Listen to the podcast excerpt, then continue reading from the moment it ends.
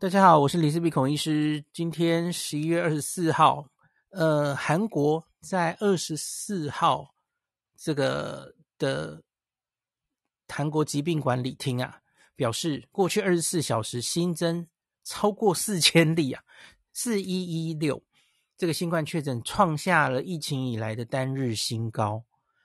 那韩国其实是也有一点像新加坡或是。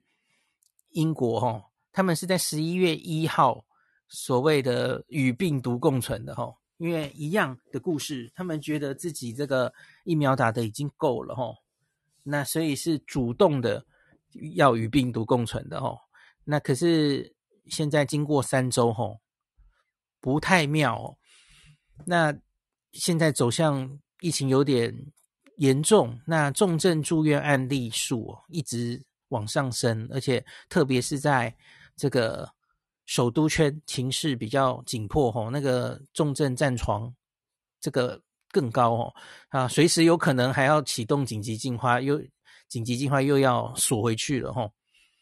那韩国是这样，它疫苗覆盖率达标后，那从十一月一号开始转向与病毒共存的计划，那逐步要解除严格的社交距离的规定，最终完全解封。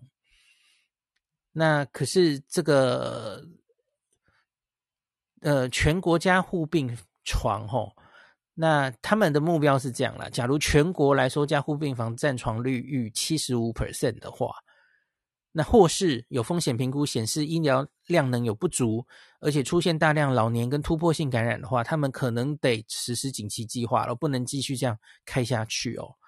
那截至昨夜吼。这个韩国的重症病患是五百八十六名，那让数量有限的急重症病床瞬间满床。那超过八十五 percent 患者年龄是六十岁以上，对，还是年长者为主哦，而且很多是打过疫苗的。那目前整个韩国的加护病房占床率已经到了六十九 percent，原来定的计划是七十五 percent，可能你就要停下来了嘛哦。那首尔。跟周围的地区更是已经达到八十三 percent 哦，那卫生单位已经发布行政命令，以确保能提供更多的床位。那染疫住院率是上升了哦，可是它死亡率还是相对低，因为其实它已经疫苗打得不错了嘛吼。韩国跟日本疫苗打第一季、第二季的覆盖率其实是几乎平行的，我跟大家讲过嘛吼。那第一季七十几吧。都是七十几，嗯，那死亡率因此相对是低的齁。到目前为止，看这个分母分子算起来是零点七九 percent，就是千分之七点九，哦，就是没有没有没有非常高。那全国迄今是累积四十二万人确诊，那三千多人病故，这样。那目前韩国五千两百万民众完整接种率。是七十九点一，他们目前有四点一的人已经施打了追加剂哦。那日本跟韩国到底有什么差别？他们只以疫苗的施打的覆盖率，还有施打上来的速度，那你去用 Outward in Data 来抓，几乎是完全平行的上来的。那可是为什么现在日韩两样情完全不一样？哦，不一样的走向。日本还在那边说，我们的病毒是不是自己消灭自己了？这样很荒谬的的的言论齁。那怎么会这样？那今天的 NHK 其实有一篇报道，那来谈谈论韩国的疫情哦。那疫苗这个这个 NHK 这个是他说这个 Corona 欧洲韩国感染在扩大，那日本如何呢？我们的对策是什么？哦？那它的标题就说，韩国这个疫苗接种完了，超过七十八 percent，他们都可以感染再扩大，所以到底是怎么了？我相信，我觉得日本这一次给我的感觉是真的很小心，因为他们现在已经没有奥运要办了嘛，哦，所以回到他们比较偏谨慎的个性哦，他们真的已经被疫情吓怕了，这一年以来哦。他们现在很小心，很怕第六波来。虽然所有目前看到的监测数据都是好到自己不敢相信哦。今天东京只有五例，by the way，五例耶，不知道在搞什么。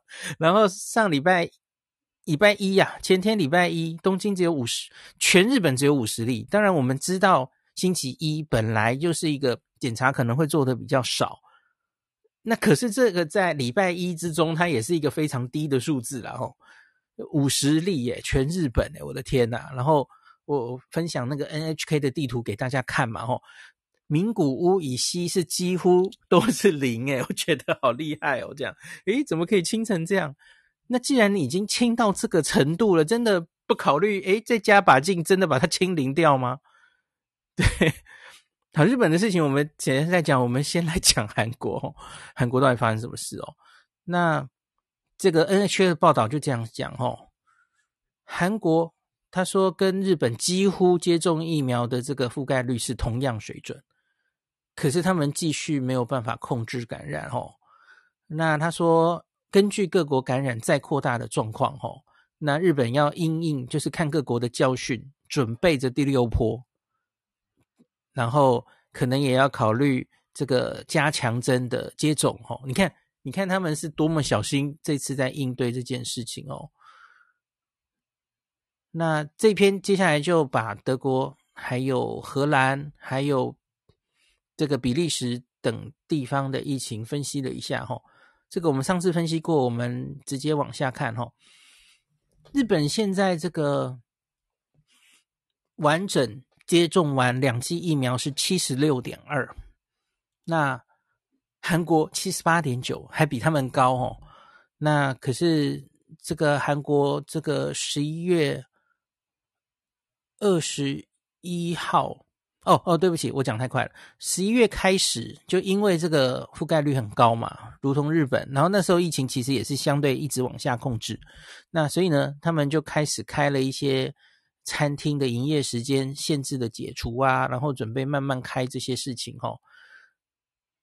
那可是韩国跟日本比较不一样的地方是哦，从今年的大概一月以降，它其实一直没有，呃，我我们应该说一月，对不起，我从七月说比较对，七月这一波的 Delta 以来，吼，它其实就是一直在高原期，它没有一个非常强烈的冲起来，吼，那现在看起来。在整个暑假，哈，最高大概一天才两千人，所以它就是温温的，它也没有特别爆发，因为你你整个暑假没有怎么听到韩国太严重嘛，因为那个暑假日本远比韩国严重，韩国好像可以一定程度的把它压在那里哦，也没有往上，可是也没有往下哦，它一天就维持在两千上下，直到今天，然后现在往上冲到四千去了哈，那这个。比较重要的是，原来以为说，就算案例增多，就如同新加坡一样嘛，吼，那只要你没有重症，没有太多重症，医疗系统是可以负荷的话，那其实当然都可以撑得过去嘛，吼。那可是目前比较麻烦的就是重症也增加了，那的随着这个案例每天三千四千这样，吼，以分母。分子分这样分母大取胜哦，那其实跟大概两个月前那个新加坡进入九月的时候遇到的状况一样哦。新加坡一开哦，那那个哇，他们从来没有面临过这么大的感染的母数哦，然后结果就是也也一样嘛吼，那个一开始准备的病房就有一点哎，这个增加好像有一点快复合不了的感觉吼。那我等下再讲新加坡，我现在先继续把韩国讲完哈。那韩国自己看他们为什么会有这样的状况哈？呃，他们觉得是，特别是老人家那个感染已经效力慢慢的失去了哈。那他们有整理出一个数字是突破感染的比例，韩国突破感染的。比例几个月份，他们把它写出来吼。呃，四月的时候打过疫苗的突破感染只有两个人，五月韩国有七个人，那到九月呢有八八九八人，十月上了一万六千零九十五个人，那十一月到目前十六号之前了哦，已经累积到六千五百六十五个人，这都是打过疫苗的突破感染。那他们也有去整理这些突破感染发生在哪一些疫苗上哦，因为韩国其实四种疫苗都有哦。那发生突破感染最高的发生率是 Johnson Johnson，娇生疫苗零点三五 percent，千分之三点五了吼，其实也不。其实也没有很高，对。可是问题是你你现在是全人口，然后打疫苗的人很多很多嘛，哦，那那你去乘，那你当然看绝对数字，你就会觉得它在增加，哦，因为随着感染疫情上升，社区有病毒的时候，哦，哦，那你当然绝对数字就在增加。那 AZ 的话是零点一七一 percent，那 BNT 辉瑞是零点零六四。那最后莫德纳是零点零零八，所以看起来莫德纳是最低的哦。那当然，这里你可能还要考虑哦，在这四个疫苗里面，韩国最先进的两个疫苗应该是 AZ 跟辉瑞，所以这两个疫苗哦，离他打的时间应该是最久了哦。那我我记得韩国的娇生应该是没有打这么早的哦。他可是娇生，大家知道它的保护力本来可能就看出来一剂就是没有别人这么高了吼，那所以这看起来就是 AZ 跟 BNT 突破感染几率较高。那可是说这个高也不高诶吼，你看 AZ 只有零点一七一耶，那辉瑞是零点零六四吼，万分之六啊。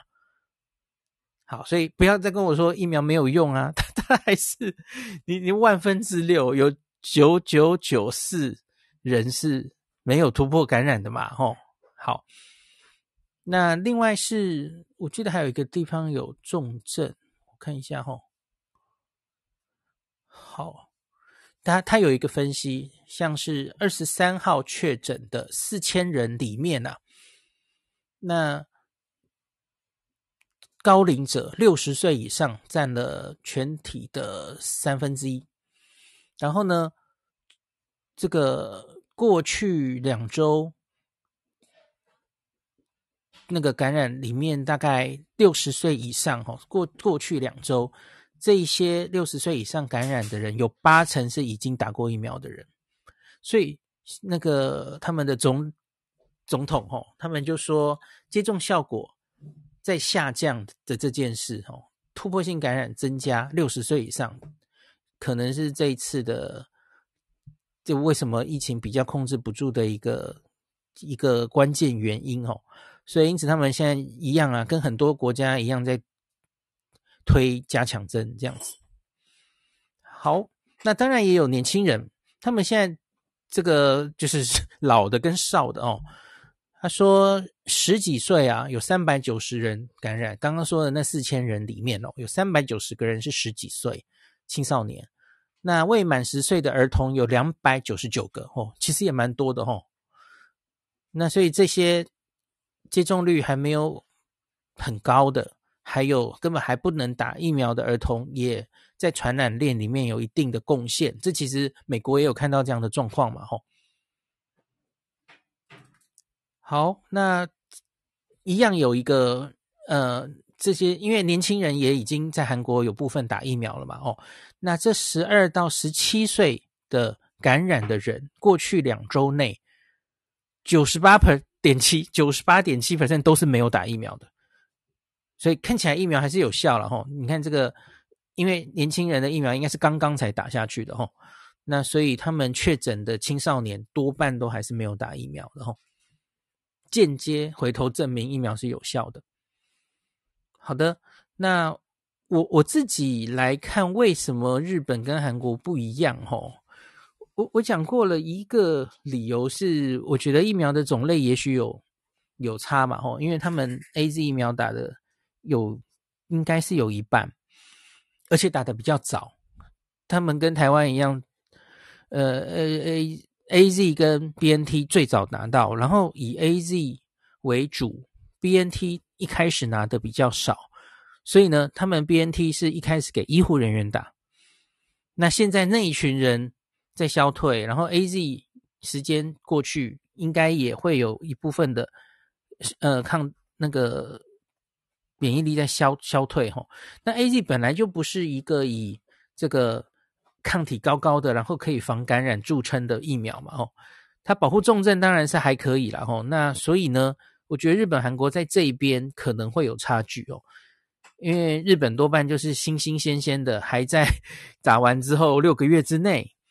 那个今天早上吧，那个台大工位陈秀熙老师他们有分析世界各国那打的疫苗打完之后，他有抓好几个国家跟大家讲嘛，吼，像是以色列，像是德国，都有一点就是你打完疫苗之后，经过六个月之后，诶这些以打 mRNA 疫苗为主的国家，然后它前面有一些蜜月期，吼，以色列一开始也控制的很好啊。可是在，在呃经过六个月之后，你就看到，哎，那个疫情可以开始蠢蠢欲动，然后又烧起来了哈。有好几个国家都看到这样的现象了嘛。那所以，是不是可以这样子解释？那日本的抗体还很新鲜，好，那你再来跟新加坡比，那新加坡其实，呃，新加坡其实跟以色列应该比较像哦。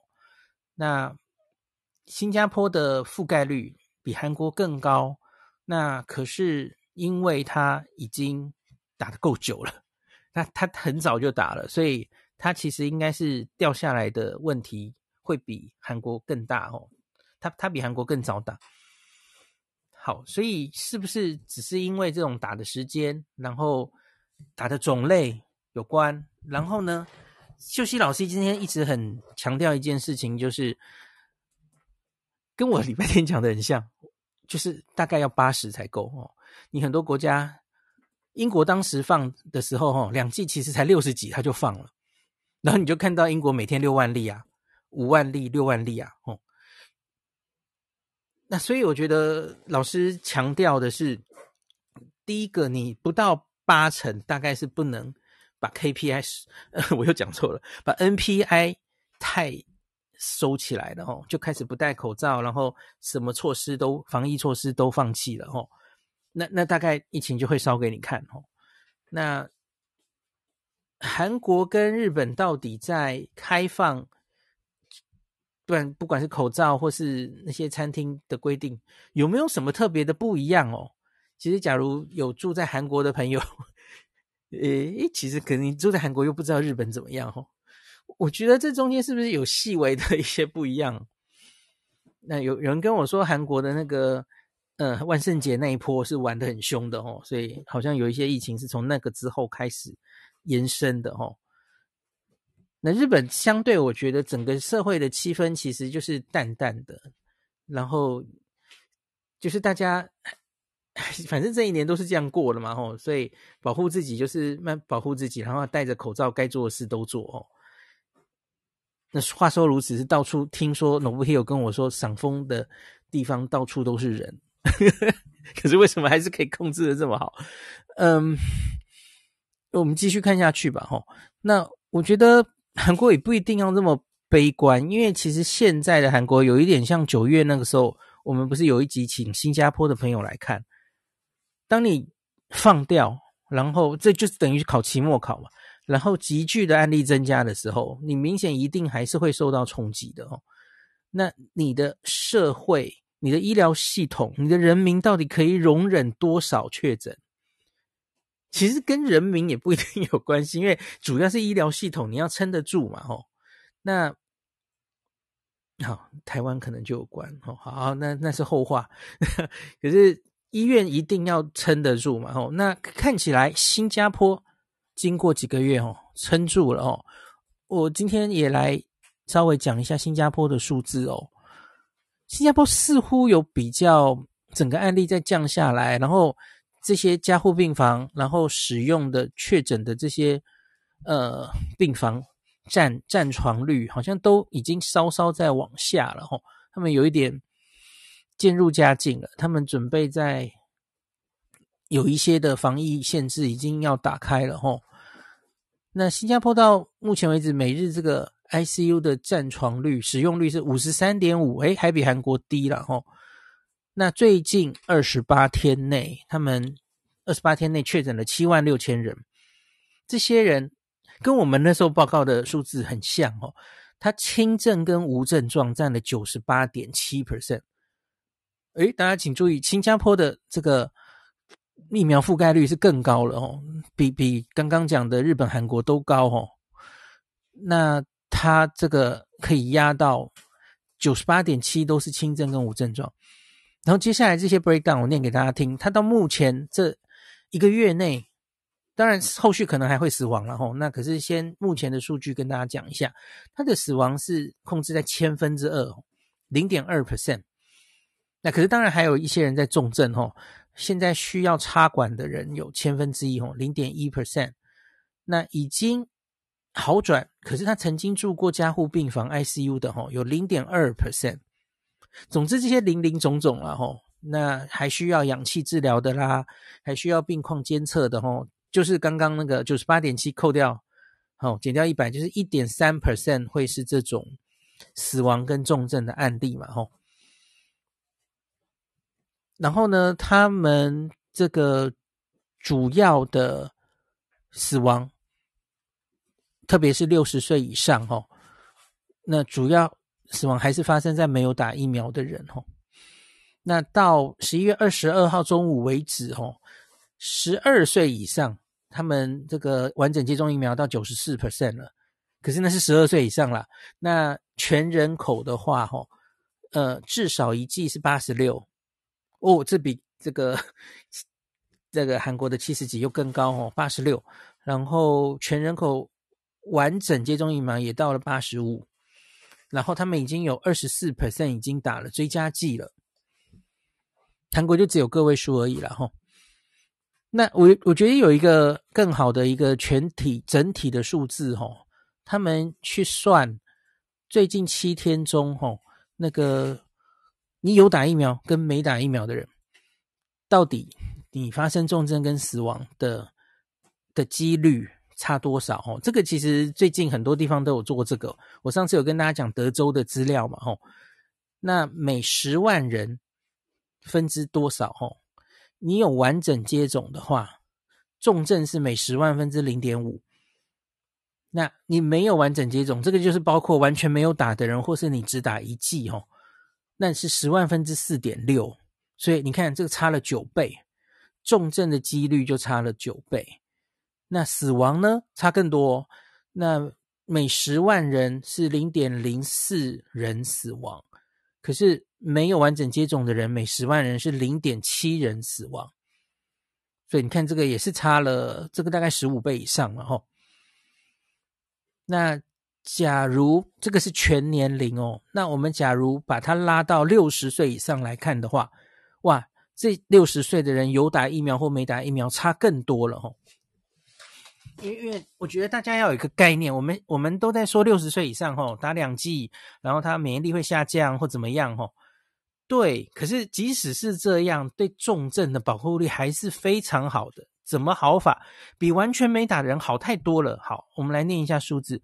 每十万人六十岁以上哦，把年龄拉到六十岁以上的话，完整接种的人重症的人数是一点八人，可是非完整接种的话有四十一点八人，这快四十倍了耶。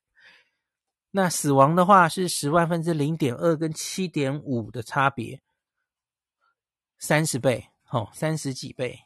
所以打疫苗毫无疑问是有效的，嗯，这这已经。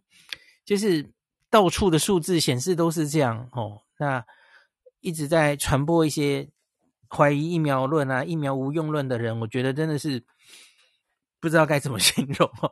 你其实是在造孽，我很不客气的讲哦。哎，就不相信科学啊！吼，好，那大概就这样。新加坡看起来好像有熬过去了吼，随着他们第三针。